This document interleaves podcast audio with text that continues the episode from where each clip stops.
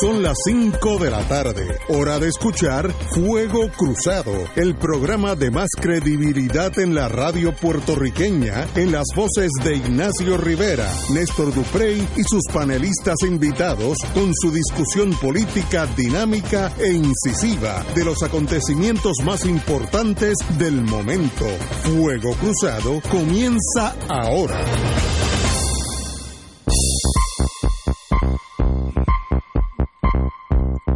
Amigos, amigas, hoy es viernes, qué bueno que es viernes, estamos esperando al compañero don Néstor Duprey, pero tenemos aquí a Wilma Reverón. Muy buenas tardes, compañera abogada. Muy buenas tardes a ti y a todos nuestros radios escuchas fieles de los viernes. Antes que toquemos, obviamente, pie forzado, como diría Benny Frankie, el Partido Popular y su convención que ya empezó, pero hay un tema que como tiene que ver más bien con el mundo jurídico, pues tal vez tú y yo podamos discutirlo antes que Néstor llegue, y es la oposición a la transmisión del juicio de este señor Jensen Medina, imputado de asesinar a una joven, Arelis Mercado, allá en Fajardo, por una discusión que creo que todo tiene que ver sobre un celular, así que una cosa estúpida para una vida, pero yo creo que los abogados, mi amigo Jorge Gordon, eh, y Orlando Cameron Gordon sometieron una moción para que el juicio que está supuesto a ser el 16, si no me equivoco, estoy dando de memoria, de este mes, eh, o del mes que viene, no, no estoy muy seguro, eh, no sea televisado. Yo estoy inclinado a que eso sea así. Este es un juicio de asesinato en primer grado, una cosa, no hay delito más serio que ese no, no existe, excepto traición a la patria, pero eso no aplica aquí en Puerto Rico. Y de verdad, el que se televise todo segundo de esa vista ayuda a tener un juicio imparcial, un jurado imparcial, o se, se torna esto un evento novelesco tipo Hollywood como que el caso de, de O.J. Simpson, eh, aparte de si es culpable o inocente, no estoy entrando en eso, yo diría que eso es un delito tan serio que la prensa, of course, tiene derecho a estar allí, pero el televisar todo incidente, toda mueca, toda caminata de los abogados que competentes y los fiscales competentes, eso ayuda. Yo tengo mis dudas. Tal vez el problema sea que yo pertenezco a otra generación. Pero si fuera por mí, en asesinato en primer grado no debe haber, eh, sobre todo en el juicio. En el caso de Casella fue el momento de la sentencia. Pues ya, ya es un fe ya el jurado deliberó y la sentencia pues es un acto más bien burocrático. Eh, así que no, no, no tengo problema con que sea la sentencia. El juicio en sí, creo que los amigos eh, Jorge Gordon, muy buen amigo y muy buen abogado, tienes razón. Compañera doña Wilma. Pues mira, yo creo que aquí el principio fundamental que debemos estar evaluando es el derecho constitucional que tiene un acusado a tener un juicio público e imparcial, ¿verdad? Correcto. Eh, y eso es un derecho del acusado. Eh, ¿Hasta dónde llega que el, el público, o sea, el pueblo, tenga derecho a, a ver, a escuchar ese juicio, pues mira, las la salas, los tribunales están abiertas para el que quiera ir a, a sentarse, a oír, porque eso es lo que mandata la Constitución, que el, que el, que el juicio sea público. Pero ciertamente eh, cuando se escribió esta Carta de Derechos, pues no existía la tecnología eh, que existe hoy y, y, no, y no se visualizaba como que el derecho a juicio público iba a tener las ramificaciones eh, y las ampliaciones eh, que tienen hoy en día porque no solamente es que la persona se siente en una sala, sino que se metan unas cámaras de televisión a transmitir y, y por ahí también entonces entran las redes sociales, como pasó en la vista preliminar, que tuvimos oportunidad de ver eh, fragmentos de video de, por ejemplo, del licenciado Jorge Gordon cuando estaba haciendo un contrainterrogatorio eh, que desde un punto de vista de publicidad para el abogado, pues eh, él no hubiera podido pagar la publicidad que le dieron en las redes sociales con el con el famoso video de, de por dónde era que se viraba para llegar al sitio, ¿verdad? Eh, pero también se convirtió en objeto de escarnio y de burla y de memes y de eh, y entonces aquí hay un balance bastante delicado que hacer. Estoy de acuerdo contigo. Y, y yo pienso que debería dejársele, como es, como es el derecho del acusado, el tener un juicio público imparcial y tener el juicio público, yo creo que se le debe eh, dar mucho peso a, a lo que el acusado quiera que suceda con su juicio. Obviamente, yo no creo que constitucionalmente se pueda cerrar la sala y hacerlo secreto.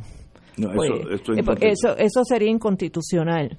Este, pero eh, yo creo que esa solicitud de que no se televise eh, me parece razonable en vista de, de lo delicado de lo que se está discutiendo en este tipo de casos de asesinato en primer grado, eh, que, que, que hiere la sensibilidad no solamente de, del acusado en sí, ¿verdad? Que, que está expuesto a, al, al, escarnio y al odio de la comunidad, sino que también eh, la familia de, de esa víctima.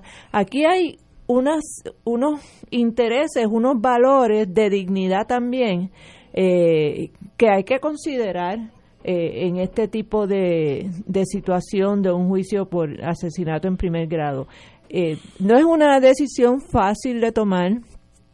Yo insisto en que debería dársele mucho peso a lo que diga el, el, acusado y, y, los abogados de defensa en ese sentido.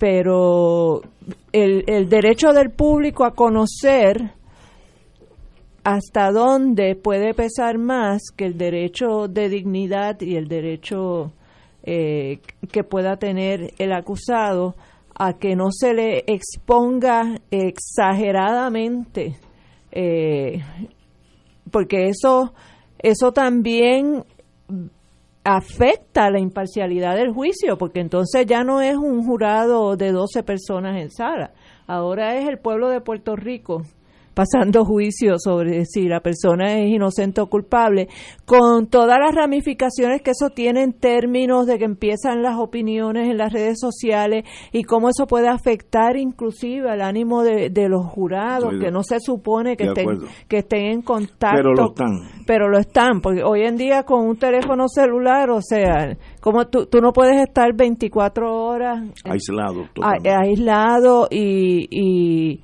eh, verificando que el jurado no se meta en la página del Nuevo Día o del vocero por, por el teléfono. Este, así que eh, eh, no, es, no es una contestación fácil esta, no es una contestación fácil, este, pero en, en caso de duda yo me inclinaría a tratar de respetar el derecho de dignidad de, de ese acusado. Como la compañera ha dicho, las palabras mágicas, no es un caso fácil, yo en este caso estoy a favor del acusado, que es el que está en la línea de fuego. Si él no quiere, no se le da. Si él lo pide, ya es otra cosa, pero si él no quiere, se le respeta ese derecho. Y si sale culpable, yo no tengo problema que la sentencia sea pública, porque ya, ya es un hecho, ya se acabó. Esto es más bien una cuestión burocrática. El juicio en sí puede afecta a la isla. Este es un caso tan incómodo para la sociedad de nosotros. Un asesinato si es que sucedió así como dice la, la fiscalía, innecesario, vil, torpe, eh, pues mire, eso no, no, no es una muchacha indefensa ante este señor, tiene todos los méritos para que haya un prejuicio total en contra de este señor. Lo importante es, ¿la mató sí o no? Ahora, no, no por las cámaras de televisión, por los hechos que se presenten allí. Y entonces, una vez culpable, ah, bueno, pues si la sentencia es en enero 12, ahí pueden estar todas las cámaras del mundo. Es que una decisión, como tú dices, no es fácil. Yo me iría a favor del acusado, en este caso de los compañeros uh, Jorge Gordon. Compañero. Mira, ayer precisamente, digo, primero que nada, buenas tardes. Buenas tardes, compañeros y amigos. Escucha. Eh, ayer nosotros teníamos en el recinto metropolitano de la Universidad Interamericana como invitado al juez asociado del Tribunal Supremo de Puerto Rico, el amigo Ángel Colón. Y allí estuvo con un grupo de estudiantes de tanto del programa de ciencias políticas como de justicia criminal. Y estaba contestando preguntas, una, una sesión bastante interesante. Y varias de las preguntas que le hicieron los estudiantes tenían que ver con este asunto.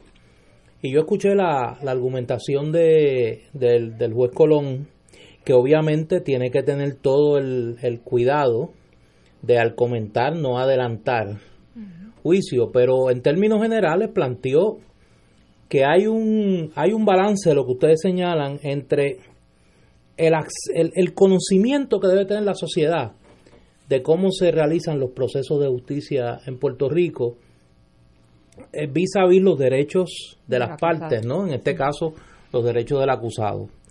Este es un caso eh, de alto interés público por la morbosidad de los eventos. Correcto. Por lo dramático de los eventos. Y porque está en video.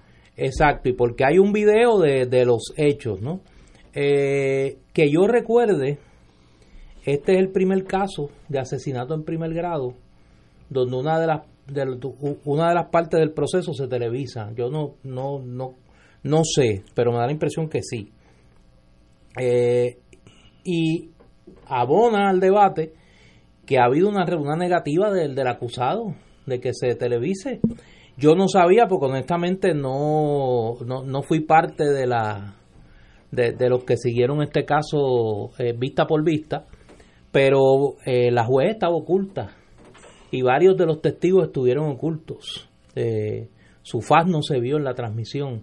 Eh, y, me parece que debería, yo, yo tendería a coincidir con Ignacio, repitiendo lo que digo siempre, una coletilla necesaria. Yo no soy abogado y no conozco la, la, la intríngulis del debate en cuanto a, a los derechos del acusado, particularmente aquí, pero mi instinto de justicia, que no necesariamente es lo mismo que el derecho, eh, me lleva a pensar que deben protegerse los derechos del acusado y que en un caso donde el acusado no quiera que se transmita, no se debe transmitir porque le menoscaba su derecho. Pero, pero no sé, pero me da la impresión que es más complejo el debate y hay un balance muy difícil de hacer entre el, que el derecho que tiene la ciudadanía a conocer eh, los procesos, particularmente en este caso la rama judicial, versus eh, los derechos del acusado. Complicado el debate. De acuerdo, y yo en caso de duda, el acusado es el que tiene lo que decir. Vamos a una pausa, amigos. Fuego Cruzado está contigo en todo Puerto Rico.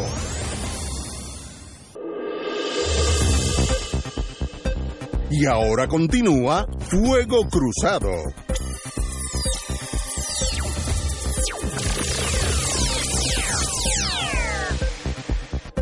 Regresamos, Boys and Girls de Fuego Cruzado, compañero. Mira, es que suelo hacerlo al inicio, pero como entré ahí en medio del de, no sí es que está la vida está compleja de aquí al domingo. Eh, quería agradecerle a la compañera María de Lourdes Guzmán que con muy poca antelación aceptó mi llamado de sustituirme ayer en el programa.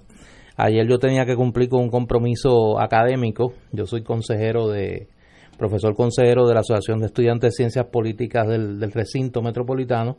Y ayer era la iniciación de las directivas de las organizaciones estudiantiles y me tocaba estar allí.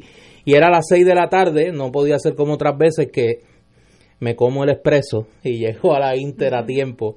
Eh, no podía estar en los dos sitios a la vez y tenía que cumplir con mis deberes académicos, así que le agradezco a Marilú que me dicen que se portó bien. Muy bien. Eh, los eh, informes me llegan. La quiniela Guzmán Villanueva. Villanueva es excelente, excelente, excelente. Tú, tú nos debes el libro, pero es otra cosa. Pero, eh, está en deuda, está en deuda, no ha traído el libro. Mejor grupo no pueden, no, sí, pero estar aquí. Tengo que hacer el emplazamiento público porque hay un libro que falta. Ahí eh, falta, falta el libro que me dicen que es bueno, me dicen, no lo he visto. Oye, vean que vamos a hablar ahora, vamos a bajar ahora Oye, la, la, gente tuya ya está allá en el Conquistador. Sí. sabes que Ignacio tiene una... Ignacio es el ideólogo de la facción de derecha, nostálgica, nostálgica. De, los de, los, de, los, de los estalinistas de los estalinistas. De la, de la no no yo diría más bien de la falange. Bueno por eso de la falange del Partido Popular pues son o los estalinistas o los falangistas dependiendo no, no. Franco lo van a sacar del, del Valle de los Caídos. Que sería una desgracia para ese país porque eso genera también reacciones de los locos. Sería fantástico para ese país. A ver si a ver si llega a la República Yo te iba a decir que le preguntara a los a los nietos y a los descendientes de los reprimidos en el franquismo. Franco mató casi tanta gente en la guerra civil como después cuando ganó fue un asesino. Por lo menos 30 mil personas. fueron fácilmente. Hay gente que mató más después. Sí, bueno, yo hasta Que murieron más después. Por eso, después de, la guerra. De como ellos dicen, de la victoria. Después de la... Oye, yo digo, si tú te emocionas, tú estás, tú estás clavo en eso, En aquel momento el comunismo estaba ahí al lado. Es que ustedes han perdido perspectiva. Pero, pero, pero, pero, hemos perdido perspectiva. Pero ahora, Cristo amado. Tú sacas a Franco del Valle de los Caídos y el Lunatic French franquista, que debe tener los jovencitos 85 años, pajiva, van a formar un pero España está bien como está, mira. Los que quedan vivos, No, 85 pajivas. No Por eso los que quedan pero, vivos. Pero no cuques el toro, si las cosas no están dañadas. Ya no tienen, ya no tienen el poder, ya no tienen el influencia, no, son influencers en este no, momento. pero pueden pueden crear desasosiego en la economía española. La economía española está bastante bien, hay turismo a granel, la economía está bien, la producción de todo déjenlo quieto. Ese es mi yo no sé de qué España tú estás hablando, porque la que yo conozco, el desempleo está en sus peores momentos. eh, la, los jóvenes, la generación de los millennials tienen que vivir con los padres. No, no, es como, como todo. Este, pero, los desahucios a granel, o sea que tú estás viendo otra, es que tú te reúnes con la falange, ese es el problema. pero recogen el foco, recogen el, foco, se me fueron por España la facción que Ignacio aconseja del Partido Popular ya están allá en el Conquistador. vi uno, vi, vi una propaganda de varios de tus pupilos. van bien, van Oye, ¿cómo una persona tan conservadora puede plantearse como opción de cambio?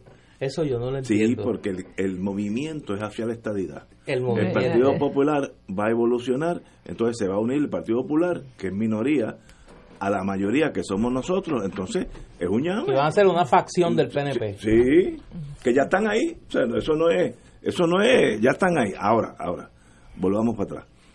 Eh, el Partido Popular tiene este domingo, digo, ya empezó, empezaba hoy, Oye, un, ellos dicen algo de confraternización, quiere decir que van a tomar vacilar. Eso yo, entran a palo ahí. ya, ya deben estar. Sí, sí, eh, ya Ninguno de ellos puede estar guiando un automóvil ya, así que, que se Bueno, de camino. No, llegando. De camino, llegando, llegando. Pero manda. Pero obviamente ellos van a determinar quiénes van, qué van, eh, cuál es la estrategia a seguir, etcétera. Como yo no sé mucho del Partido Popular y yo sé que usted tuvo muchos años ahí, dime qué pasa en estas asambleas. Bueno, la convención del Partido Popular, tomando, haciendo la salvedad de que obviamente ya yo no estoy allí. Usted está fuera. Yo tengo mi propio, yo voy a ir a mi propia actividad el domingo, que de esa vamos a hablar de luego, que es la Asamblea de Victoria Ciudadana. Pero en el Partido Popular anualmente se celebra una convención de tres días donde el, primer día suele ser de eso, de confraternizar. Que es darse el palo, darse el palo. Normalmente la juventud del Partido Popular hace una fiestecita y, y demás. Eh, los sábados suelen haber seminarios. Mañana entiendo que hay un encuentro de los candidatos, los precandidatos a la gobernación del Partido Popular. Y el domingo se va a celebrar la Asamblea del Partido Popular. No sé qué asuntos están en agenda. No es, eh, creo que la única decisión que está por tomar será adelantar el periodo de erradicación de candidaturas Eh, pero no hay duda de que el Partido Popular llega a esa convención en un momento bastante crítico de su devenir político. Es el primer espacio donde se van a medir las la precandidata y los precandidatos a la gobernación. Es el primer espacio donde vamos a ver la pasarela de los potenciales candidatos a la Asamblea Legislativa. Eh, y va a ser un, yo me imagino que mañana y domingo va a ser un, medir fuerza entre los, los preaspirantes a la gobernación. Normalmente lo que se hace es que se colocan allí eh, estantes donde se, se coloca propaganda y, y los candidatos hacen su demostración de fuerza. Ahí, pues yo creo que en esta, eh, que es la, la, la última convención antes de la primaria del Partido Popular, ¿Qué es cuándo? que en verano del 2020, cuando son las primarias. Junio. En junio del, del, 2020. Eh, pues obviamente vamos a ver movimientos previos a la erradicación de candidatura.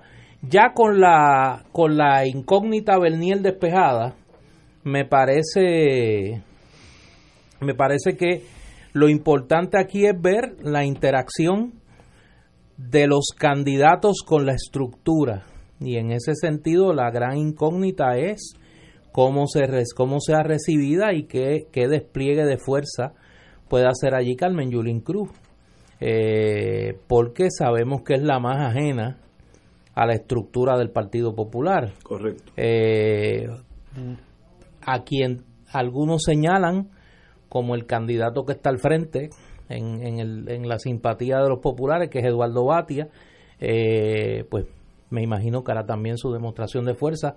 Charlie Delgado, el alcalde de Isabela, que tiene, tiene su cuota de respaldo, Roberto Prats. y va a ser un buen lugar para la especulación. Va a ser un buen espacio para la especulación de cuál va a ser el futuro real de esa carrera. Ah, se me olvida antes que me regañe eh, Juan Zaragoza, que hoy, hoy hizo unas declaraciones donde pues sostiene que se mantiene en la carrera y que pues tiene la oportunidad, entiende él, de dar, al darse a conocer, de aumentar su caudal, su caudal de respaldo. Yo creo que va a ser importante para el Partido Popular institucionalmente cuánta fuerza proyecta eh, en este fin de semana. A nadie se le escapa que el Partido Popular está en un momento de, precariedad organizativa. Y económica. Y económica. Eh, esta, esta convención, alegan, la celebran porque había un remanente, un slush fund. Un, no, un crédito del hotel, un ah. crédito del hotel, y que si no lo gastaban se perdía, y que por eso han podido hacer la, la convención, porque sabemos que la situación económica del PPD está bastante frágil, ¿no? Yo creo que eso es lo que debemos observar, o sea, la fuerza que proyectan los candidatos, la especulación que va a levantarse sobre quiénes se quedan finalmente, qué posibles arreglos hay para que el, número de candidatos se reduzca. Eh, y, y, y cómo yo creo que la noticia el lunes va a ser esa interacción de Carmen Yulín con la estructura del Partido Popular. Si va a la convención, hay que recordar que en la convención pasada ya no fue. O sea, ya no ha sido muy de ir a las actividades de la estructura del Partido Popular. Y habría que ver cómo la recibe la estructura y qué montaje tiene ella como candidata en ese evento en el fin de semana. El, el compañero historiador y amigo Ángel Collado Schwartz, analizando el Partido Popular este fin de semana, y, voy a citarlo, el liderato es crítico. Luis Muñoz Marín, su contribución más grande en el 38 fue haber unido un grupo de personas que podían ser tan disímiles como Teodoro Moscoso y Roberto Sánchez Vilella, o como Jaime Benítez y Ricardo Alegría en mi opinión, el liderato del Partido Popular está desconectado de la base. Así que tal vez este fin de semana sirva para apuntar esa fuerza popular, si es que existe, en una dirección. El amigo Eduardo Baez Galip, planteó que la base del PPD, a diferencia del PNP, es pequeña. Estimó que son poco más de 500 mil personas, lo que a su juicio son suficientes para que con unos pocos votos prestados de aquí y de allá, los indecisos, los independentistas, ahí estás tú, eh, compañera Wilma, y los estadistas desafectos, ahí no hay ninguno, les permitan ahí no ganar. estaré jamás. le permitan ganar elecciones. Pues, obviamente. Pues mira, este, eh, ¿dónde, dónde, ¿cómo tú lo ves, Wilma? Mira, yo creo que hay varios factores que van a dejarnos saber cuál es el futuro del Partido Popular. En primer lugar, la asistencia, en términos no solamente numéricos, sino en términos de quiénes son los que van a esa convención. Eh, puede ser una convención eh, donde los que movilicen sea la maquinaria tradicional eh, conservadora del Partido Popular, como puede ser una, una convención donde se movilicen esos otros sectores liberales del Partido Popular. Eh, puede ser que sea una mezcla de ambas cosas, pero ciertamente hay que, hay que examinar de esa asistencia a esa actividad cuál es la tendencia que va a prevalecer, no solamente en términos numéricos, de si todavía el Partido Popular tiene la capacidad de levantar entusiasmo y, y de llevar a, a, su gente, o si meramente están en el hueso con, con, el, con los incondicionales eh, de cierta camarilla solamente. E, eso es una. Por otro lado, es interesante oír los discursos de los candidatos, ¿verdad? Porque, por ejemplo, yo estaba leyendo hoy las declaraciones de, de Charlie Delgado, y entonces Charlie Delgado parece que entiende que él puede eh, enamorar gente de una base que podría gravitar hacia Carmen Yulín, y entonces tú lo oyes adoptando un discurso eh, más de contenido social y de justicia. Eh, y de hecho está diciendo que el Partido Popular tiene que volver a ser aquel partido de la justicia social eh, que era en una época. Eh, y que es más o menos lo mismo que plantea Carmen Yulín, porque Carmen Yulín se agarra mucho de, de ese Partido Popular de los años 40 para como parte de su proselitismo. Y entonces, pues ya uno ve que ahí eh, e, es ese discurso de Charlie Delgado que, que yo entiendo que Charlie, no, no sé si Néstor estaría de acuerdo conmigo, siempre ha sido como un elemento como medio centrista en ese sentido que él puede él va y viene él va y viene. Exacto él, él en algunos momentos tú lo ves más cercano al al grupo de la falange de RHC y en otros momentos lo ves más inclinado hacia el lado más de izquierda, si se le puede llamar así, del Partido Popular. Eh, él parece que está tratando de pescar en río revuelto, en donde quiera que haya peces. Y tiene una identificación grande, y me parece que es a lo que está girando, eh, de su, su cercanía con Héctor Ferrer su cercanía con Héctor Ferrer, el respaldo que recibió del hijo de este y un poco la herencia que ha recibido de, del respaldo que generaba Héctor dentro del Partido Popular. Y se están alineando unos, unos alcaldes claves con él en, en estos momentos. Eh, no he oído ese tipo de expresión como la que ha habido de estos alcaldes y otras otras eh, personas del Partido Popular, no he oído algo similar con relación a la candidatura de Carmen Yulín. Eh, siento como que la candidatura de Carmen Yulín está bastante sola en, en, estos momentos dentro del Partido Popular. De acuerdo contigo. Este, y, y nuevamente veremos a ver si ella, yo creo que sería para ella un error grandísimo no ir a esa convención. Bueno, por eso te digo, yo, creo que es el interrogante. si, ella aspira a ser candidata a la gobernación de ese partido, eh, ella tendría que ir eh, y, y entonces habría que ver cómo la reciben, porque eso es lo otro. Porque Carmen Yulín ha tenido, una cosa que hay que reconocerle a, a, Carmen Yulín es que ella ha tenido la babilla de, de enfrentarse a esa camarilla conservadora de la maquinaria del Partido Popular y no solamente tuvo la babilla, sino que les ganó eh, en la lucha frontal por la alcaldía de San Juan. Este, Pero yo no sé si ella está contando con repetir esa hazaña nuevamente para la gobernación y yo creo que no es lo mismo. No es lo mismo San No Juan es lo mismo. San Juan que aspirar a ser la gobernadora de Puerto Rico por el Partido Popular. Vamos a una pausa, continuamos con este tema. Después subamos. Fuego Cruzado está contigo en todo Puerto Rico.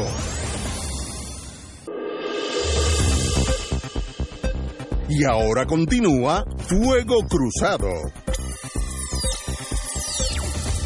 Estábamos hablando anteriormente, obvia- obviamente este fin de semana, en la Asamblea del Partido Popular, eh, varios pensadores, amigos, eh, por ejemplo Ángel Collado Schwartz, como ya dije, en mi opinión el liderato está desconectado de la base.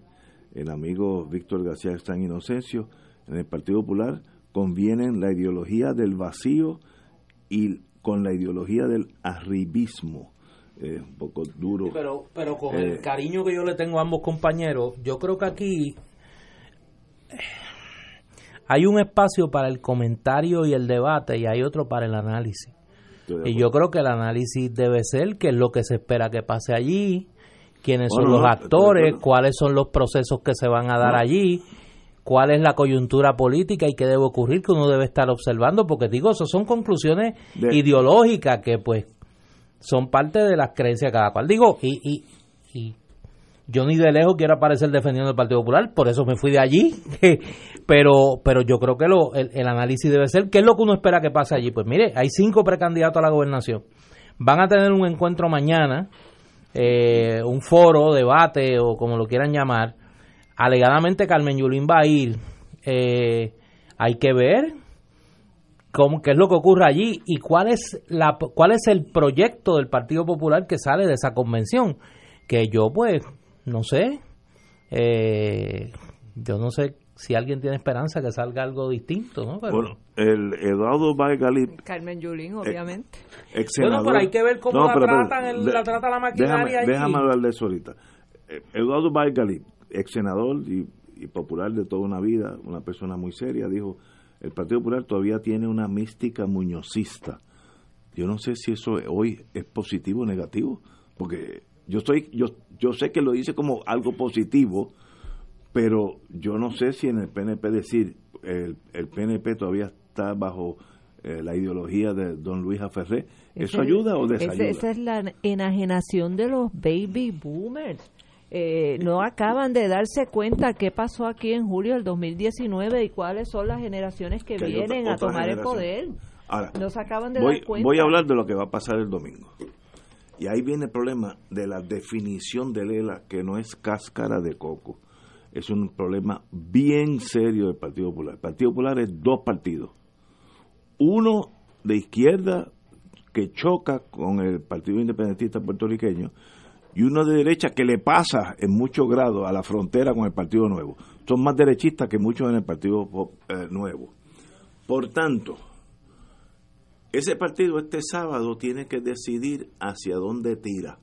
Y esa es la importancia de este domingo. La portaestandarte de la izquierda del Partido Popular es Carmen Yulín, alcaldesa, y yo he dicho aquí muchas veces, tiene una gran ventaja sobre todos nosotros, que es valiente y dice las cosas. Eso en Puerto Rico se necesita del partido que usted escoja, se necesita gente valiente. Ella tiene la desventaja de estar, eh, está- estoy empezando en inglés, eh, incrustada, eh, estar dentro de un partido que es básicamente de derecha. Y entonces no hay espacio para el pensamiento liberal de ella. Desgraciadamente para el Partido Popular, no hay espacio para el pensamiento liberal de ella dentro de ese partido que si el PNP no se cuida le pasan en derechismo a los muchachos. Esa es la realidad. ¿Cómo ella puede, una vez que sale de San Juan, donde obviamente tiene una base de poder sólida, ha ganado dos veces, ese es el mejor resultado, mover los alcaldes de todo el, de, de todo el país que pueden ser influenciados por la inteligencia derechista del Partido Popular antes del domingo, lo dudo mucho. No me sorprendería que allí haya un maltrato a su figura, maltrato en el sentido de que la abucheen y la, la, marginen. no me sorprendería, porque esa así funciona la falange de cualquier partido. Eh, y yo creo que ella se enfrenta a eso. Pero es valiente que eche para adelante y si no hay espacio en el Partido Popular, ella puede encontrar otro sendero o salirse de la, de la, de la política o integrarse a la política en Estados Unidos en, en, la, en, la, en la izquierda del Partido Demócrata. Varias opciones, pero no le veo mucho futuro dentro de una estructura que le gana en muchas facetas al Partido Nuevo en ser conservador. no la veo, no la veo. Me gustaría estar totalmente equivocado, pero ya veremos. Déjame dar un dato que es estrictamente cronológico y me parece que es una es una suma que el Partido Popular no ha hecho por distintas razones. Toda persona que en Puerto Rico tenga 39 años o menos nació después de la muerte de Luis Muñoz Marín. No vio a Luis Muñoz Marín vivo. No digamos ya, no vio a Luis Muñoz Marín en plenitud de facultades políticas. No lo vio vivo, contando los, los tres años que estuvo luego de su derrame, que prácticamente no podía hablar. Contando, contando esos tres años, todo aquel que tiene 39 años o menos no vio a Luis Muñoz Marín. O sea, todavía apelar a la mística muñozista, con el cariño que le tengo a mi ex jefe, Eduardo Vázquez Galip, es, un ejercicio de fantasía política. Ah, lo que sí se puede hablar es que usted esté girando contra una cuenta que ya no tiene fondo, porque Anaudi no tiene que ver nada con Luis Muñoz Marín, ni el desastre de los... Ni Roberto Prats. Por eso, ni Roberto Prats tiene que ver nada con Luis Muñoz Marín. O sea, Roberto Prats en 1940 no hubiera sido popular. Roberto Prats hubiera estado en la coalición republicana socialista, hubiera estado con la unificación tripartita de García Méndez. O sea, o alguien cree que un cabildero de los grandes intereses iba a estar con el Partido Popular en 1940. Imposible. Por eso, pues entonces cuidado, cuidado con, con, con las exageraciones, ¿no? El Partido Popular de hoy no tiene nada que ver, nada que ver con el origen del Partido Popular. Y en ese sentido, yo creo que más que mirar, y yo lo he dicho aquí, el pasado no puede ser proyecto de futuro de ningún movimiento político. O sea, ningún movimiento político puede presentar como proyecto de futuro el pasado. Increíble. Y ese es el grave problema existencial del Partido Popular.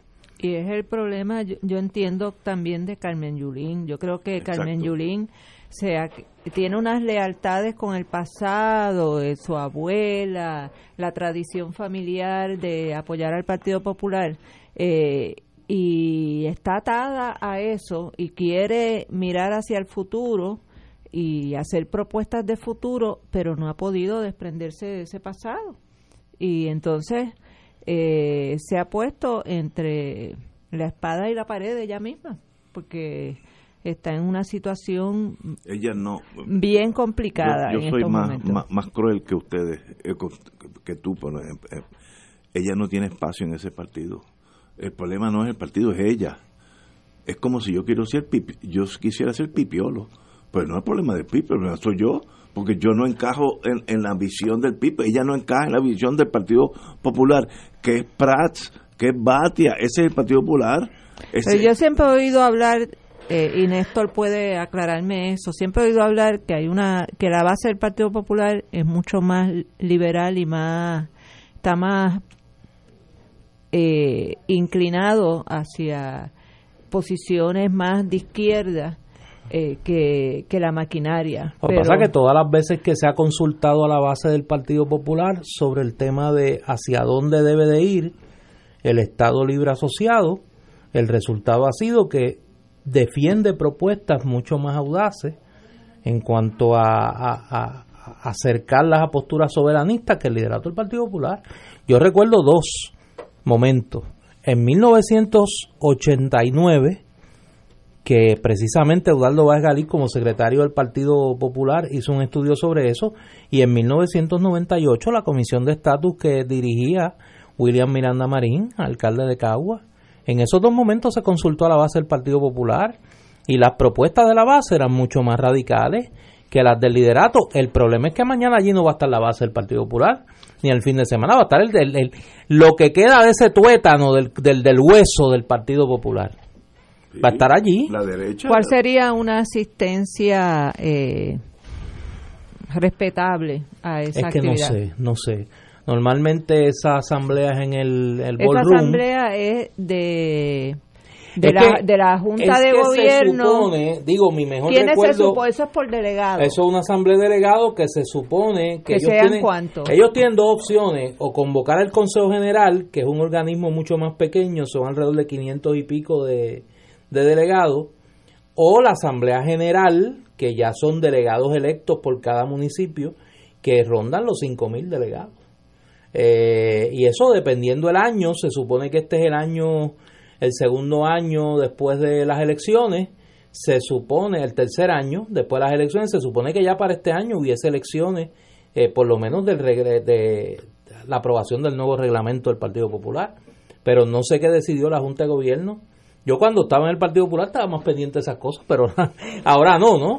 Pero uno, uno vive en Puerto Rico y yo hablo y, y converso con mis amigos populares eh, y escucho la radio y veo la televisión eh, y lo que lo que he visto es que es más una convocatoria que va a depender mucho de la atracción eh, y, y es tracción con T, no con A.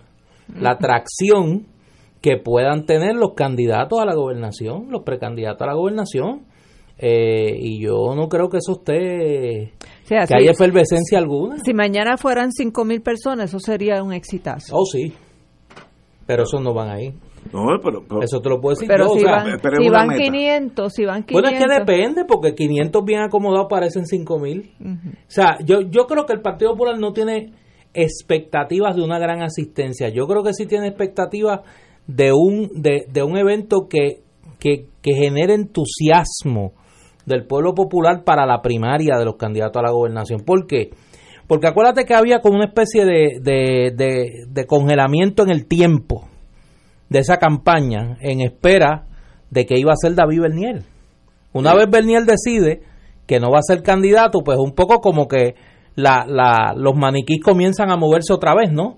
Y aquí un poco, pues parecería que la campaña Empezó nuevamente. empieza este fin de semana. Ajá. Que la campaña real para la primaria del Partido Popular comienza este fin de semana. y no sería eh, estoy pensando usualmente eh, de punto de vista militar el enemigo va a ser lo peor lo que menos te conviene a ti.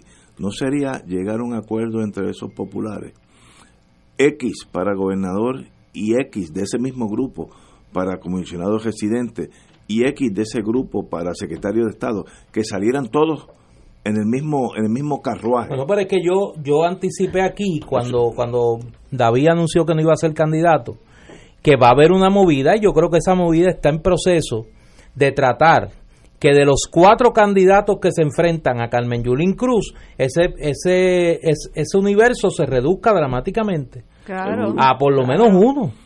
Pero sí. o sea, ellos pero van a tratar de acomodar el resto de Pero entonces eso sería un reconocimiento de que Carmen Yulín sí tiene un, un cierto apoyo, Sí, cierta yo base. creo que sí. Que Que lo si tiene, lo van que si van divididos, entonces ella podría Lo prevalecer. que pasa, lo que pasa que y, y, y eso el partido, los partidos políticos tienen un tienen un centro neurálgico, un corazón del rollo. Y mientras más se aleja la base de ese corazón del rollo, la periferia de ese partido, y más en los partidos de centro, tiende a gravitar para los extremos, ¿no? Va a haber una va a haber una franja que va a gravitar más hacia la derecha y una franja que va a gravitar más hacia la izquierda. La franja que gravita más hacia la izquierda de la periferia del Partido Popular es más grande, pero el corazón del rollo, el tuétano del Partido Popular, está más a la derecha. Si la primaria es una primaria de poca participación, o déjame ponerlo de una manera positiva para, para mi amiga Carmen Yulín. Mientras más populares voten en la primaria, más posibilidades tiene Carmen Yulín de ganar. Es tan sencillo como eso. suena lógico En una primaria Claro, pequeña, claro. donde la, la- donde sea una expresión el, el core del corazón, Donde- pero no del corazón, el tuétano del corazón del rollo del Partido Popular, Ella no Eh, tiene. Ella ella no. tiene pocas probabilidades. Claro, tiene probabilidades si son más de un candidato. Si son cinco, va a ganar. Si son cuatro, va a ganar. Si son tres, puede ser que gane. Si son dos, Ya la está. cosa es más Pero, pero- complicada. pero eso no se decide este fin de semana. no, no, no, no, no. porque un- yo creo que la decisión más Tienen, importante que tienen van a hasta tomar diciembre, tienen hasta es diciembre. que van a abrir el periodo de erradicación de candidaturas más temprano. Desde ahora. que- Claro, los partidos pueden hacer eso, porque los partidos tienen sus propios filtros de evaluación de candidatos, sus comités de evaluación de, de candidatura, que obviamente se supone que hagan una investigación del pedigrí de los que quieren eh, aspirar por la insignia de ese partido, ¿no? Y en el caso del Partido Popular, pues parece que el presidente Aníbal José Torres, pues está mucho más estricto con eso y yo creo que esto eso está bien para todos los partidos.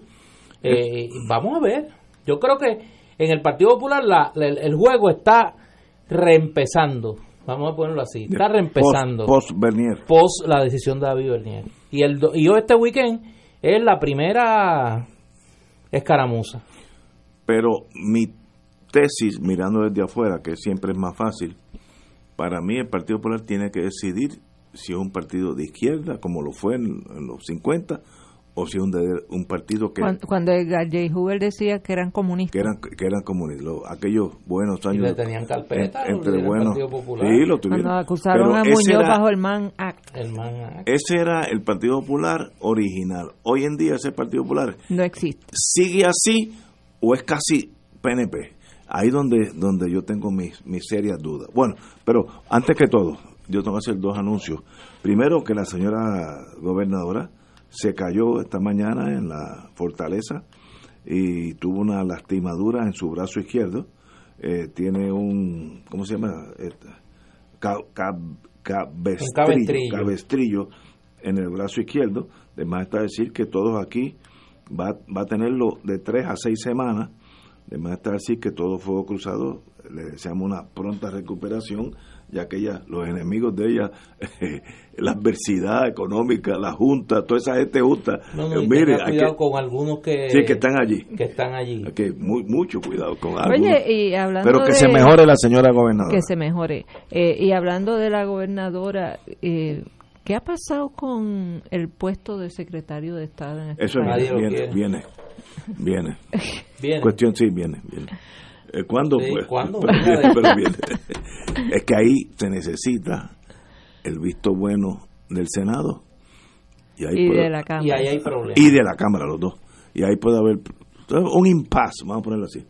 Pero mire, yo, si yo fuera la gobernadora, yo, yo no soy la gobernadora. Como yo soy medio práctico, digo, ven acá, ¿quién tú quieres para secretario de Estado? Y lo nombro. Dice, ya, se llenó. Ah, que si yo me voy, eres el secretario de Estado del gobernador, pues se acabó.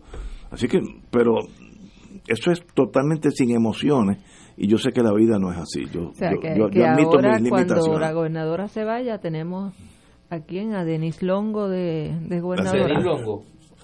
la secretaria de Justicia, Exacto. que ya, ya juró, así que ella sería la gobernadora.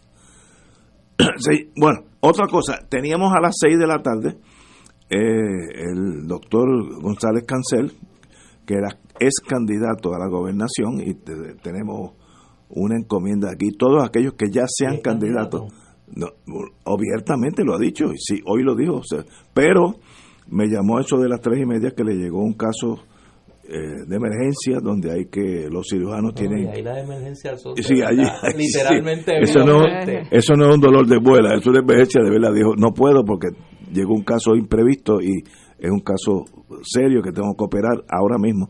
Así que, pero le di, le di un rain check cuando él salga eh, de esas cosas que son sí importantes en Puerto Rico, salvar una vida es muchísimo más importante estar aquí una hora con nosotros. Cuando tenga el tiempo libre, como candidato a la gobernación, vendrá aquí y hablaremos con él. ¿Y Pierluisi cuándo viene? Pierluisi lo invité hace una semana y me indicó, me indicó su Oficial de prensa. oficial de prensa que, que me, me iba a llamar, no me llamó. Está invitado también. Pero Ya seguimos. mismo hay que invitar a Juan Dalmán. Que parece que va a ser. No, cuando sea, y, ese vendrá porque sea, ese no va a tener problema de venir, bueno, déjame ver mi, mi agenda, todas esas cosas embuste. Pero eh, Juan Dalmao, cuando lo llamemos, viene porque él es así, user friendly. Me gustaría que los políticos fueran así. user, friendly. sí, es suave. Vamos, tenemos que ir a una pausa, amigos. Vamos a una pausa y regresamos con Victoria Ciudadana y este domingo. Fuego Cruzado está contigo en todo Puerto Rico.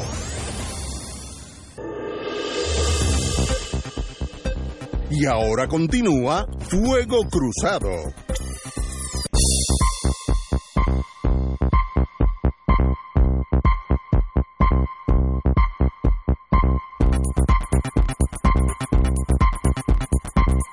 Back in the US Bueno, este domingo la Asamblea Particular no es el único evento político que está sucediendo en Puerto Rico. Este domingo también hay un affair, porque no sé cómo darle la palabra en español, asamblea, de una asamblea también. Otra asamblea. Otra asamblea de Victoria Ciudadana y queremos, nosotros que estamos mirando de afuera, qué es esto, qué miras tienen, cuál es el propósito y hacia dónde va Victoria Ciudadana. Compañero. Mira, eh, en efecto, este domingo, a partir de la una de la tarde, el registro comienza a mediodía. Victoria Ciudadana celebra su segunda de tres asambleas que vamos a celebrar, por lo menos hasta ahora, antes de que finalice el año. Esta es para definir los objetivos electorales del movimiento. ¿De qué se trata esto? La ley electoral dice que los partidos por petición, como es el caso de Victoria Ciudad, del movimiento Victoria Ciudadana, tienen que nominar un candidato o candidata a la gobernación de Puerto Rico. El resto de las candidaturas es una determinación que tiene que tomar el movimiento. Y obviamente hay una conversación que se ha estado desarrollando sobre hacia dónde debe enfocar sus miras electorales el movimiento Victoria Ciudadana. Y nosotros, porque somos diferentes y queremos hacer las cosas diferentes, hemos puesto en manos de la base del movimiento la determinación. Eh, durante esta, esta semana se han estado celebrando encuentros regionales donde hemos reunido cuatro encuentros regionales donde en cada uno han estado compañeras y compañeros de dos de los ocho distritos senatoriales. Hoy es el último. Eh, se reúnen los distritos de Mayagüez y Ponce eh, discutiendo dónde y cuántos candidatos o candidatas debe nominar el Movimiento Victoria Ciudadana. El domingo, en el Coliseo Antonio R. Barceló de Baja, nosotros vamos a estar deliberando sobre eso. Eh, se le va a consultar a las delegadas y delegados, a los malos miembros de Victoria Ciudadana, que son todos aquellos que hayan eh, firmado eh, la petición de endoso del movimiento y que quieran participar en la asamblea, pueden así hacerlo. Los vamos a estar consultando sobre las candidaturas que debe presentar el movimiento Victoria Ciudadana y eh, dónde debemos concentrar nuestros, nuestros esfuerzos a nivel electoral. Eh, más allá de eso, pues yo estoy un poco limitado para poder explicar, porque no quiero asumir una postura, porque por determinación del Comité Coordinador Provisional, las compañeras y compañeros pues han determinado que, que presida esa asamblea para un poco canal y para ayudar a canalizar la discusión y las determinaciones que, hay que tomar. Y allí vamos a estar deliberando, pues, debemos nominar o no candidato o candidata a comisionada residente. Debemos nominar o no candidatos o candidatas al Senado y Cámara por acumulación y cuántos debemos nominar. Debemos nominar candidatos o candidatas a la Cámara por acumulación, cuántos debemos nominar. Debemos nominar candidatos o candidatas a Senado por distrito, cuántos debemos nominar y en qué distritos debemos nominar debemos nominar candidatos a la Cámara por distrito. ¿Cuántos? Eh, ahí es uno. ¿En qué distrito debemos nominar? Debemos nominar candidatos o candidatas a, las alcaldías. ¿En qué alcaldías debemos nominar? Debemos nominar candidatos a legislador municipal. ¿Cuántos? ¿En cuántos municipios? Esas son las determinaciones que vamos a tomar. Una vez se tomen esas determinaciones. Eh, eso es este domingo. Eso es este domingo. Una vez se toma esa determinación, a partir de entonces abre un periodo de radicas de candidatura una vez no certifiquen una vez no certifiquen y pues ya el domingo haremos anuncios en cuanto a por dónde vamos en el tema de los endosos, que estamos para eh, beneplácito de los que quieren un cambio y para eh, molestia de los que han estado por ahí eh, sacando el miedo a pasear y diciendo que Victoria Ciudadana no se va a inscribir y que Victoria Ciudadana no se le deba dar un endoso más, pues sepan que están perdiendo el tiempo y que estamos muy cerca de lograr la meta ya de los endosos que necesitamos, los 48 mil endosos que necesitamos para ya se nos certifique como partido por petición. Una vez se certifica Victoria Ciudadana como partido por petición, se va a abrir el periodo de erradicación de candidaturas y ahí pues en función de los acuerdos que se tomen el domingo, pues se llenarán esas candidaturas. Eh, eh, saber quiénes, qué posiciones van a estar eh, ustedes van a competir para, el año que viene. Si para el Senado, si va a haber candidato o candidata a comisionado residente, si van a haber candidato a Senado a Cámara por acumulación y cuántos van a haber, si van a haber candidato al Senado por distrito, en cuántos y en qué distrito, si van a haber candidato a la Cámara por distrito. El único obligatorio es la El único, hay dos, hay un requisito y una obligación. Estamos obligados a someter un candidato o candidata a la gobernación y la ley electoral, y esto es importante, y de hecho en las guías que hemos circulado a las compañeras y compañeros en las discusiones a nivel regional y en nuestra página web, que pues de hecho aquellas y aquellos que quieran conocer cuáles son las propuestas que se han hecho en términos de la discusión de candidaturas, en nuestra página victoriaciudadana.com están eh, están las propuestas en su totalidad y las guías para la discusión. Pues nosotros eh, le hemos informado a, a, nuestras compañeras y compañeros que hay una segunda limitación. La ley electoral prohíbe que una persona sea candidata, figure como candidato o candidata, de más de una colectividad política. Es eh, decir, era mi próxima pregunta. por eso las alianzas no son posibles es porque están vedadas por la ley porque están vedadas Pero por la, ley pregunta es si Victoria Ciudadana tiene como objetivo en el futuro, en cuanto se inscriba, el llevar el caso para retar la constitucionalidad de esa prohibición de la ley, porque eso atenta contra la libertad de asociación. De acuerdo contigo. Nosotros, nosotros estamos en nuestra, nuestra agenda urgente, nos hemos comprometido a abogar una vez eh, alcancemos la victoria ciudadana, porque se enmiende la ley electoral para, entre otras cosas, permitir las alianzas políticas. Nosotros esa es una conversación que está abierta en el movimiento. Pero van a esperar a, a, estar ya participando en la legislatura o lo van a hacer desde ya. Eso es una eso es una decisión que tenemos que tomar una vez nos inscribamos porque hasta que no nos hasta que no nos certifiquen es, académico, no tenemos personalidad jurídica para poder llevar el Exacto. caso para poder llevar el caso. Pero se ha discutido y, yo creo que está en el marco de las posibilidades. No hemos tomado una determinación. Yo estoy segura que ese caso se gana bajo el principio de libertad de asociación. Yo te voy a dar mi pero, pero se gana a nivel de los tribunales federales irónicamente. yo entiendo que eh, en el foro federal hay una oportunidad de ganar un caso en esa dirección. Y, hay que hay que esperar. Pero ese es el ese es el ámbito de las decisiones que vamos a tomar eh, el domingo.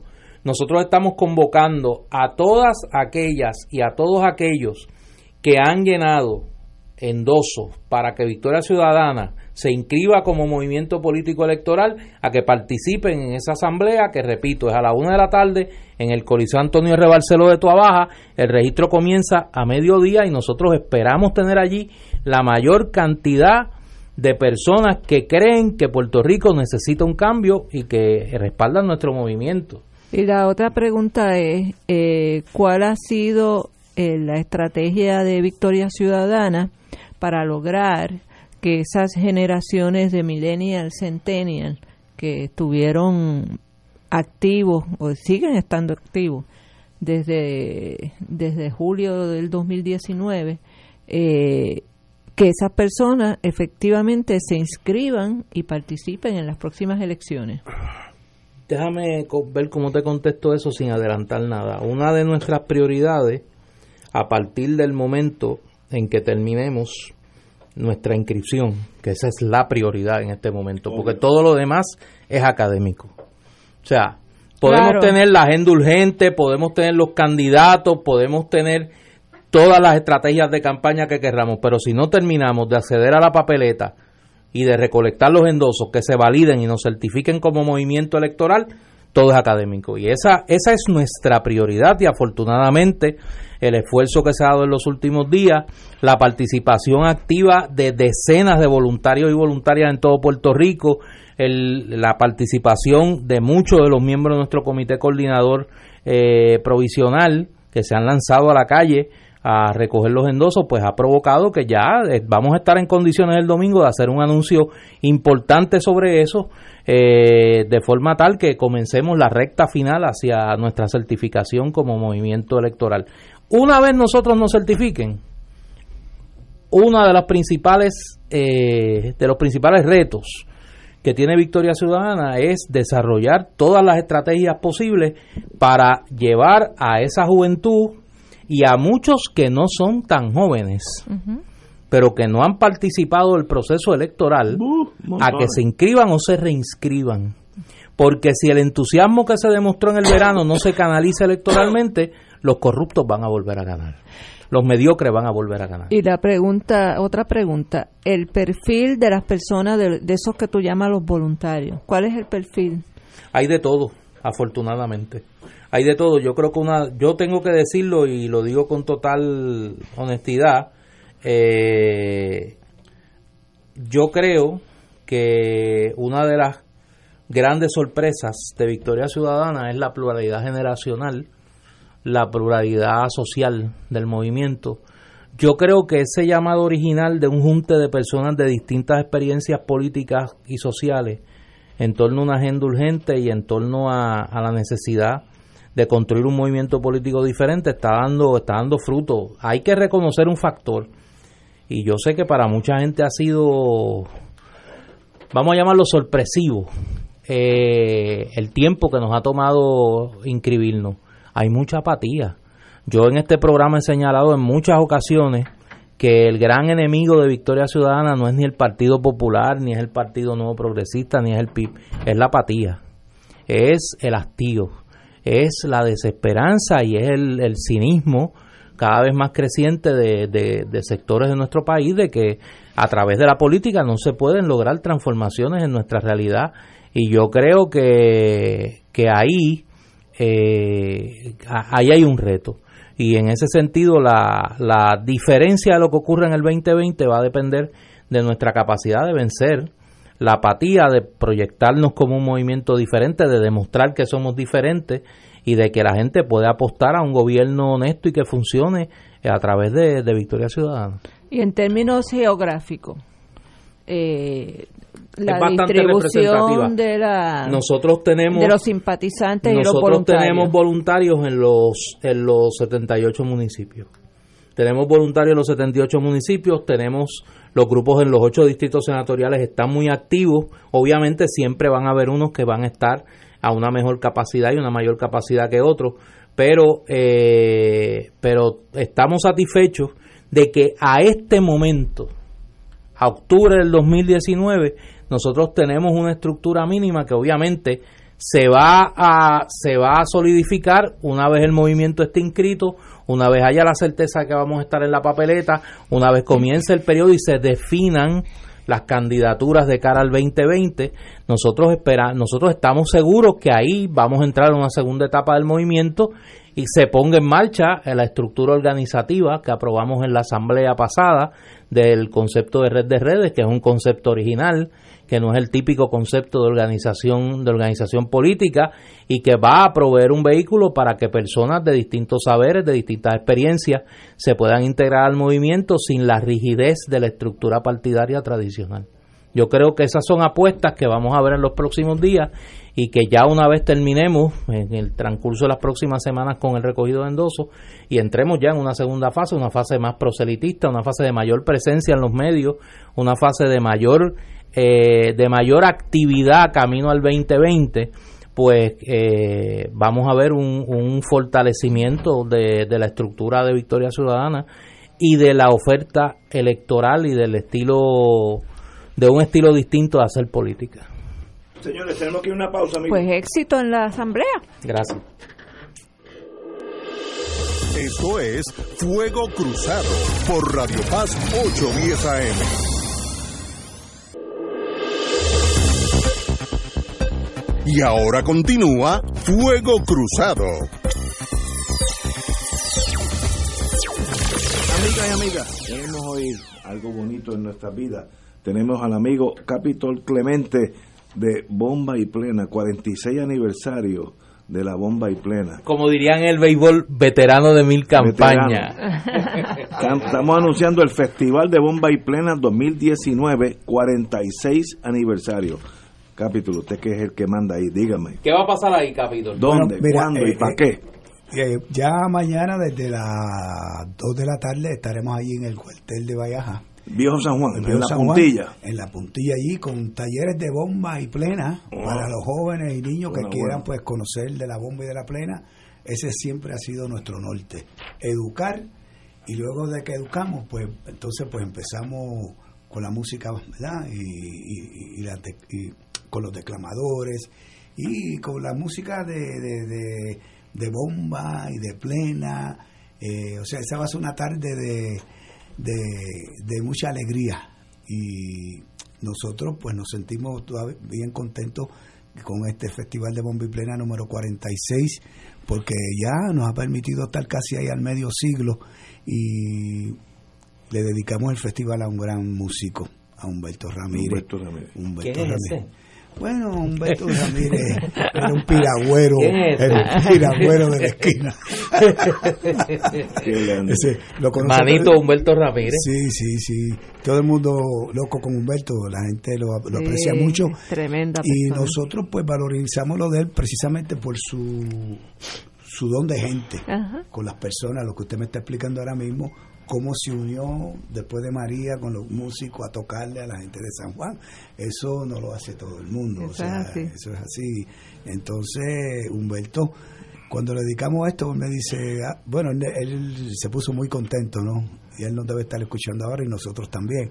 Y mañana pues esperamos, esperamos que, que llegue la gente, porque para que no se pierda, mira, los talleres, vamos, vamos a Ahí divertirnos. vamos a decir los talleres. A las 3, eh, comien de 3 a 4, doctor Pablo Rivera, acompañado de Restauración Cultural. A las 4, Ballet Folclórico Guateque. 5, Majestad Negra. 6, Desde Cero. 7, Edwin Clemente y Kem-. Cuenbaró, sí. 8, Ángel Mato, Bomba Jazz. Y 9, homenaje a Humberto Ramírez, Bomba Jazz. Así que mañana hay una agenda completa allá en la puntilla, en el viejo San No es en la Sí, puntilla, sí, en el- el cuartel cuartel- de sí. Es que- No, y usted se quedó estoqueado en la puntilla. Mira, Se quedó en la eh, puntilla. allí está la base, allí está la Es base. que- y Sí. vamos a tener este el ron del país y vamos a tener este mucha arroz mucho Está bueno, está Oye, bueno. ese hombre sabe Sí. cómo llegarme, ¿viste? Oye, déjame, sé.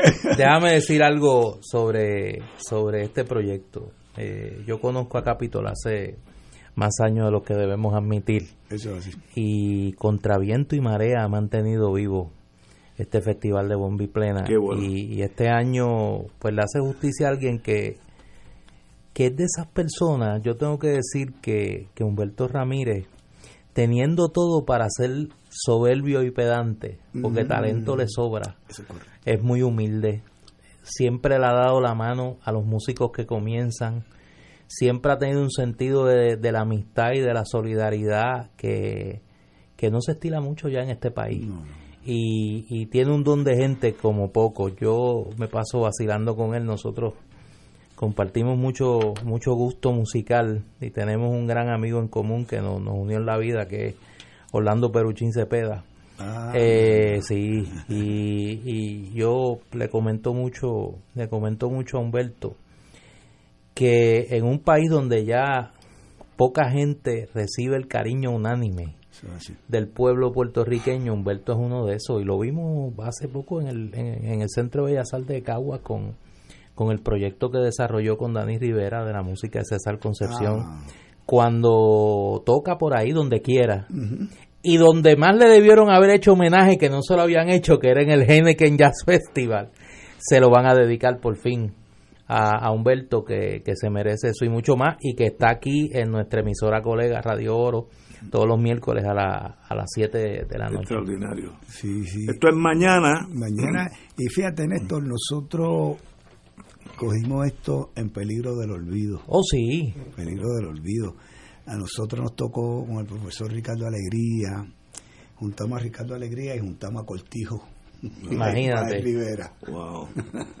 Eso Y- fue, es- y de entonces- hecho, déjame decir, déjame ver si la pego, porque es mi recuerdo, estoy apelando a mi recuerdo. La última presentación de Ismael y Cortijo juntos fue en un festival. Sí, el de- festival, en de el Bombita. 1979 Exacto, fue el festival en homenaje a Ismael Rivera exacto. en Coco Beach. En Río- Coco Beach, Beach. Río Que es una foto que anda por ahí, que está Cortijo en los timbales y está Ismael cantando. Pues eso fue en un sobre festival de 30 mil personas en esa playa. Eso fue así. Entonces, eh, Ismael, pues ya había perdido un poco la voz. La voz, ¿no? sí.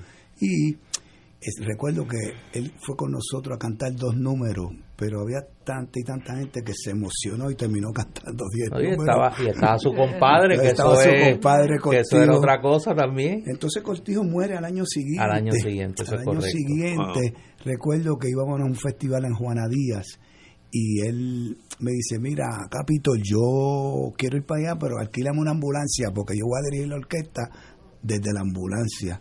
Pero no llegó, no llegó, no pudo llegar, muere ese año, al año después, o sea, y eso fue lo que último que hicieron ambos Eso es correcto. no volvieron más. Nosotros estamos ahora escribiendo toda esa historia y reconociendo a todos estos viejitos de Guayama, de Ponce, como Sindo Mangual, este, doña Jacinta Cheval, eh, eh, Ángel Luis Torruella, todo esto, ¿sabes? Eh, a Ricardo Nuño Escaldí, porque nosotros hemos reconocido a grandes músicos, pero Claro. el folclorista del barrio es el que, El que él no- que- que es- la base, que es de ha donde mantenido la bomba y la que ha plena mantenido viva. la bomba y la plena vive en el barrio, ¿no? Y eso pues nosotros lo hemos ido reconociendo todos los años que eh, pues nos sentimos pues bien contentos con la labor que estamos haciendo y ahora viene un libro, ¿verdad? Que va a recoger toda esa historia, Ah. Excelente. sí, toda esa historia que y todo esto que hemos estado haciendo. Cuando salga ese libro, usted Tiene no que venir. saber para que venga para Pero si él lo sabe, Ah, está sí, emplazado sí, permanentemente. está Sí, sí, ya sí. no hay que- Este es uno de mis programas favoritos es este, qué bueno, qué bueno. desde que comenzó. Pues, mañana, sábado, 46 aniversario del Festival Bomba y Plena, dedicado a Humberto Ramírez. Y tenemos con nosotros el, el distinguido amigo Capitol Clemente, que sé que mañana va a haber caña, como decimos en el campo, allá por, por la cuartel de Vallajá, tempranito, San Juan. tempranito. Éxito, Capitol, mañana. Pues muchas gracias y A Dios me los bendiga mucho y que Privilegio. Hay que ir. hay que ir. Privilegio. Vamos a una pausa, amigos. Fuego Cruzado está contigo en todo Puerto Rico.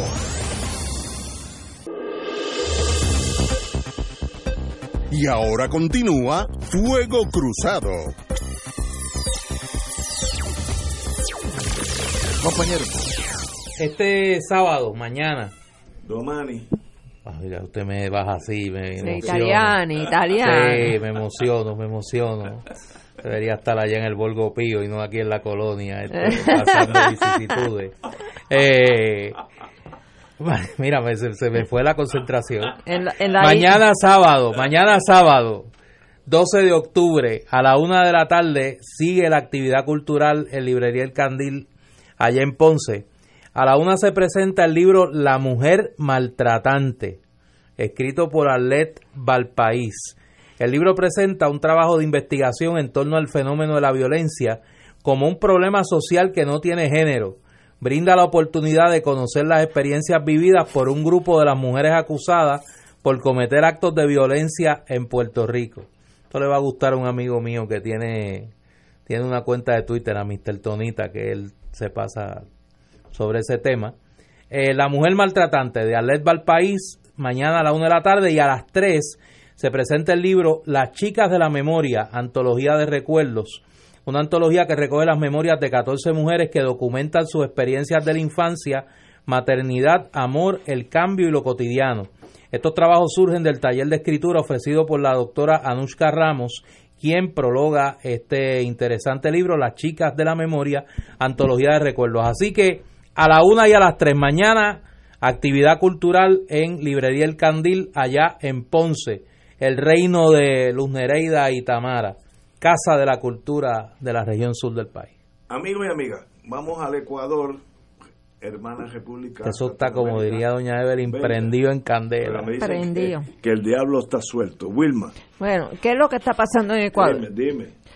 En Ecuador, el presidente Lenin Moreno, que fue eh, vicepresidente de Rafael Correa en su primer quinquenio, y que fue impulsado eh, en este quinquenio como candidato por el movimiento Alianza País de Rafael Correa.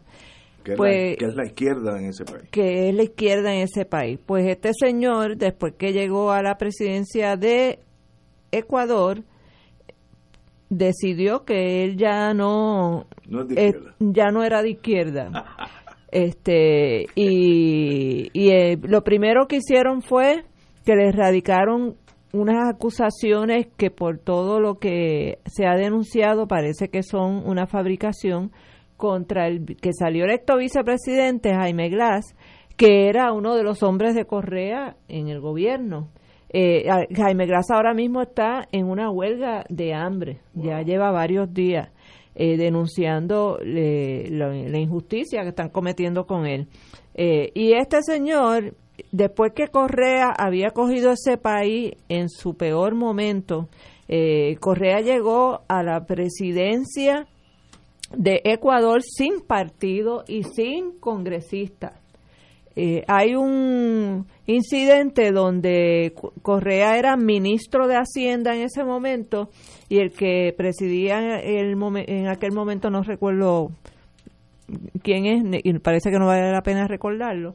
Este trata de llegar a un acuerdo eh, promovido por los Estados Unidos de que se, se apruebe en la constitución de Ecuador que el 90% de los eh, de los ingresos que produzca el petróleo en Ecuador se utilicen en primera instancia para el pago de la deuda pública.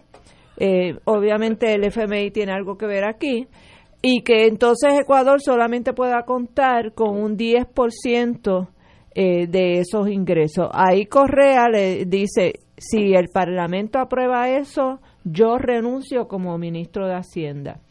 El Parlamento lo aprobó, eh, Correa renunció y llamó al país a, oponerse a lo que estaban haciendo. Eh, y el pueblo se levantó a nivel de que ocuparon el palacio, el parlamento de Ecuador eh, y expulsaron a los congresistas. Y ahí entonces se llaman a nuevas elecciones y Correa, eh, eh, al frente de ese nuevo movimiento Alianza País, que me imagino que es lo que aspira a Victoria Ciudadana, eh, se convirtió Déjanos en en Victoria Ciudadana. se convirtió en el presidente de Ecuador. Correa es economista y Correa estudió en la Universidad de Chicago.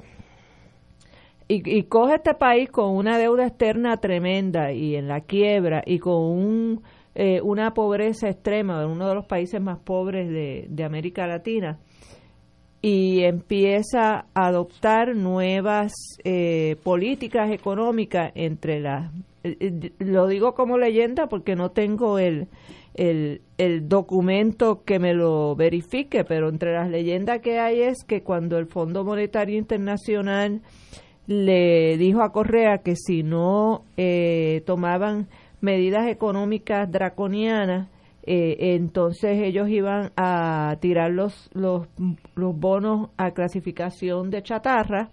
Eh, él le dijo, pues tírenlo, Y así hicieron, tiraron los bonos a clasificación de chatarra y aparentemente ya Correa tenía un grupo de inversores organizados para comprarse su propia deuda.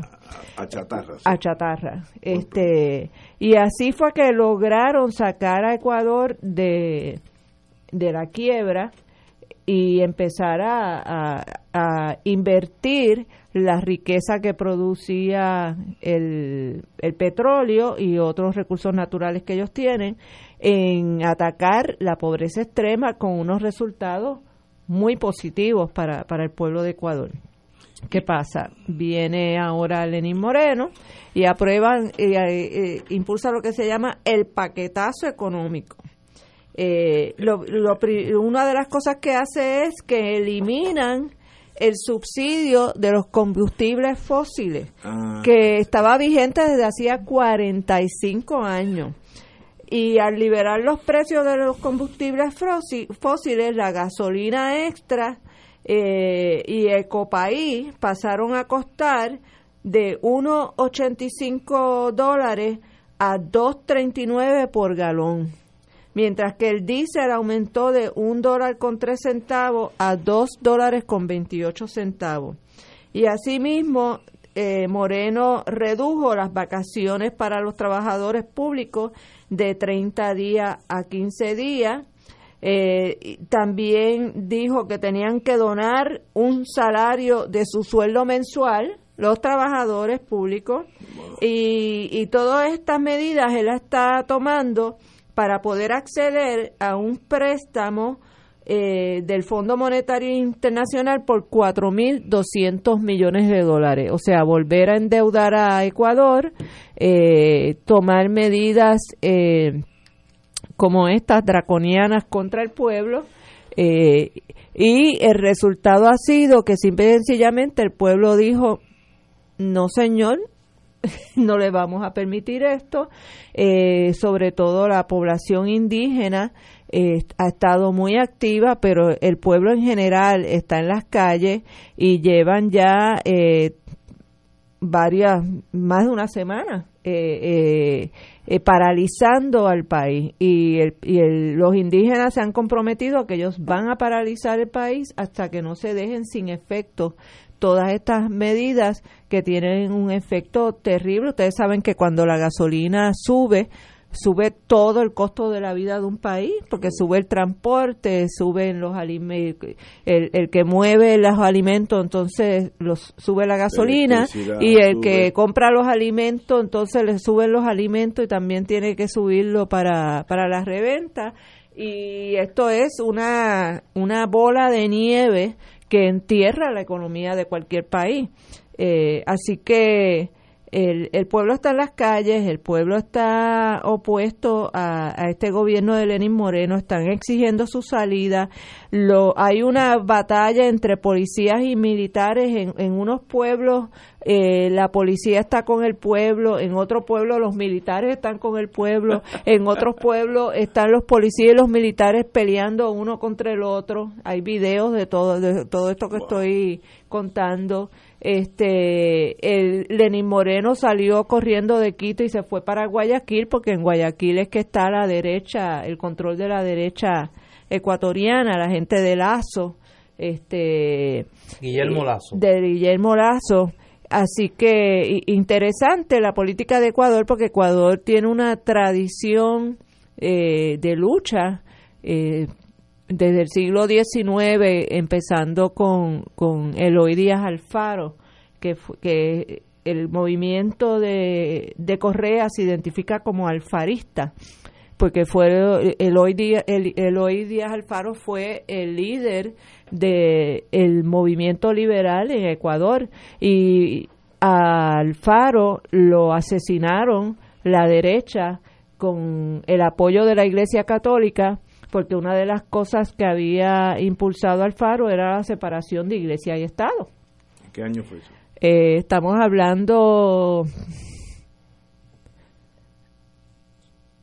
No, no me atrevería a decir fecha porque hace poco, hace mucho. No, no, el principio siglo XX, Ah, bueno, finales XIX. siglo- Muy bien. Sí, siglo XX. Sí, claros. 1903, 1904. Wow. Que de ahí, Este, surgió, un mo- desde ahí surgió un movimiento, Alfaro vive. Exacto, y entonces Alfaro lo, lo, no solamente lo asesinaron, lo descuartizaron y lo quemaron vivo en el Parque del Ejido. Eh, y en el Parque del Ejido hay un monumento recordando a Alfaro. Y, y curiosamente Correa es descendiente de Alfaro también. Eh, creo que es bisnieto o algún tipo de, de relación familiar.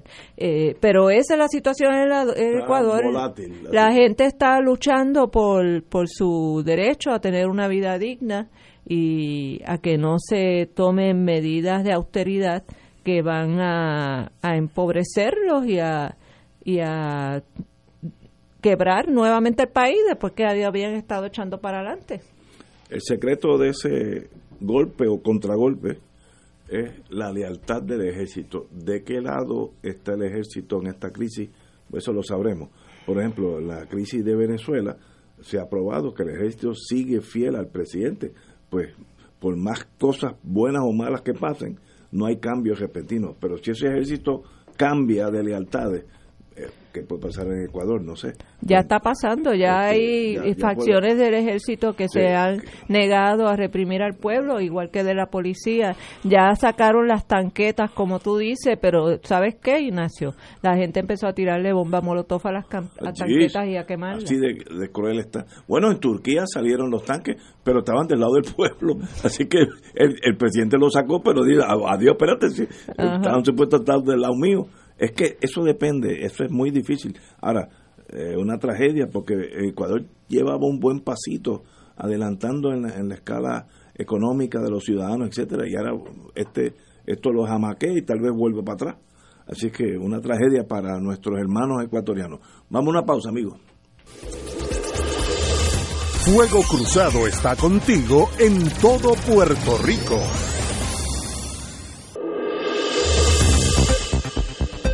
Y ahora continúa Fuego Cruzado.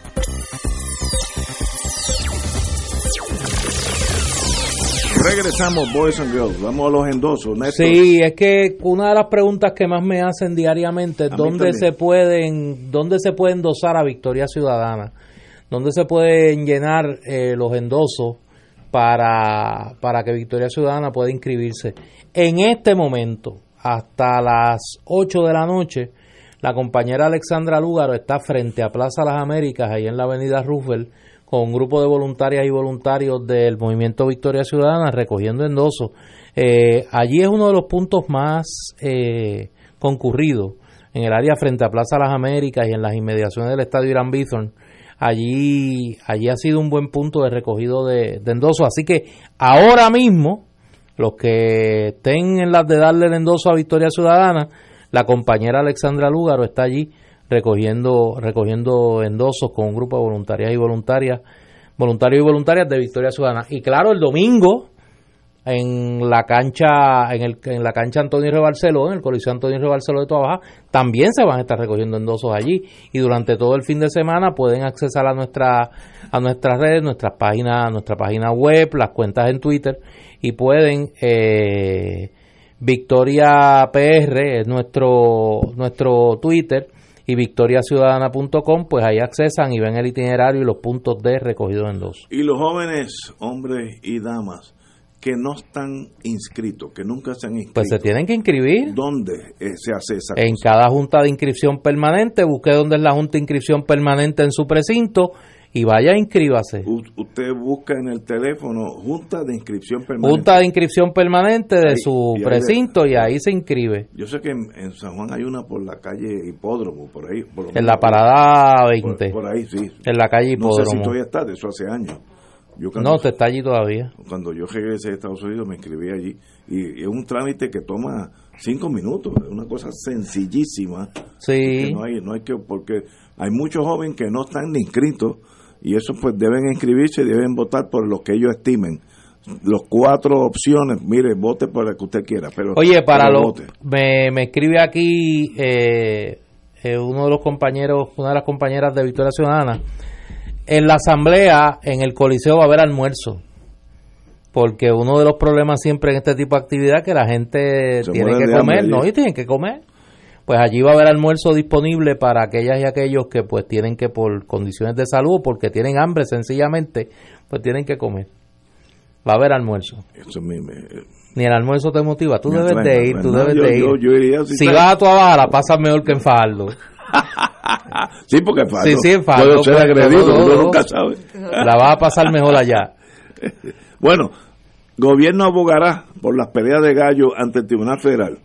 La gobernadora Vázquez le prometió a los galleros Que el gobierno el de ella se unirá como amigo de la Corte en el pleito federal que comenzaron para detener la prohibición de, la ga- de las peleas de gallo. Una ley federal establece que las peleas de gallo estarán prohibidas en Puerto Rico a partir de diciembre. Varias organizaciones pues han cuestionado eso ante el Tribunal Federal. Mire, eso es una una una batalla ya perdida. En la Guerra Civil Norteamericana se decidió que el gobierno central, aquello que es ley nacional, le aplica a todos los estados, a menos que sea inconstitucional. Por ejemplo, el gobierno federal no puede decir, pues, desde mañana no va a haber este juicio por jurado. Pues eso no puede hacer. Ahora, si Estados Unidos de- decide, como ya decidió, que en los estados no pueden haber peleas de gallos porque es crueldad a los animales, en este caso, en este caso, pues las gallinas y los pollos, y los gallos, lo que sea. Y esa ley no choca con ningún precepto constitucional. Aplica bajo la bandera americana y habían hecho excepciones porque no aplicaba a los territorios.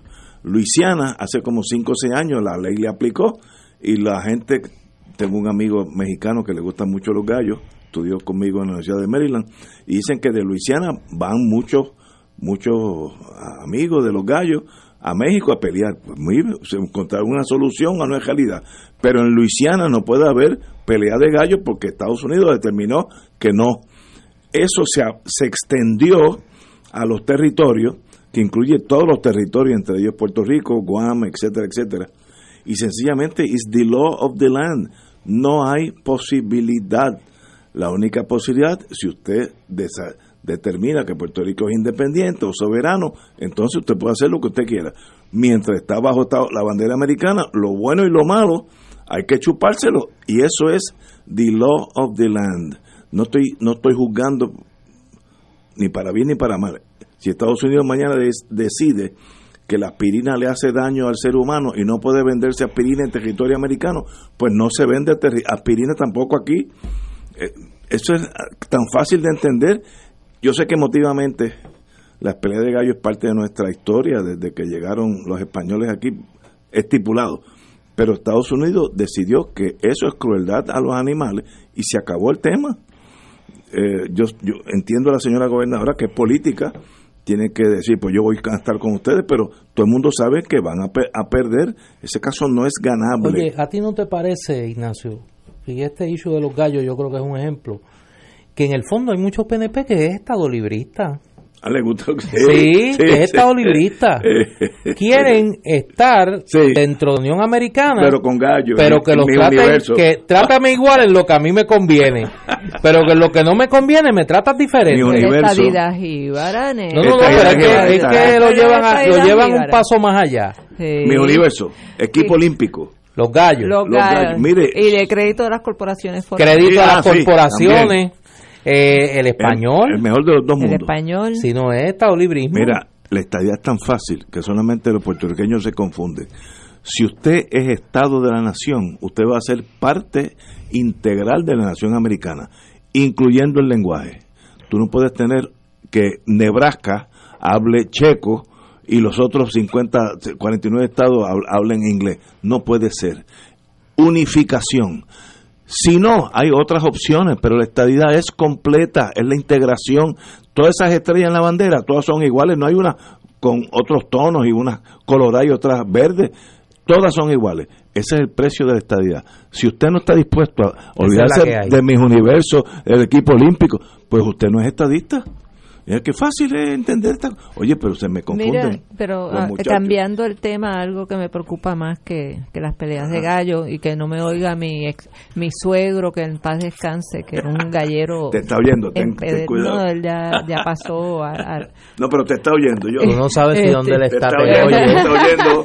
Tú no sabes si dónde le está, te escucha. cruzado, así que te están eh, Pero a mí me preocupa mucho esto de que no va a haber bono de Navidad para los ah, Eh, eh, hoy estaba oyendo al, presidente de MIDA, que, que por cierto ha estado muy activo y muy articulado. y ah, No, el, de hoy era el del centro de detallistas.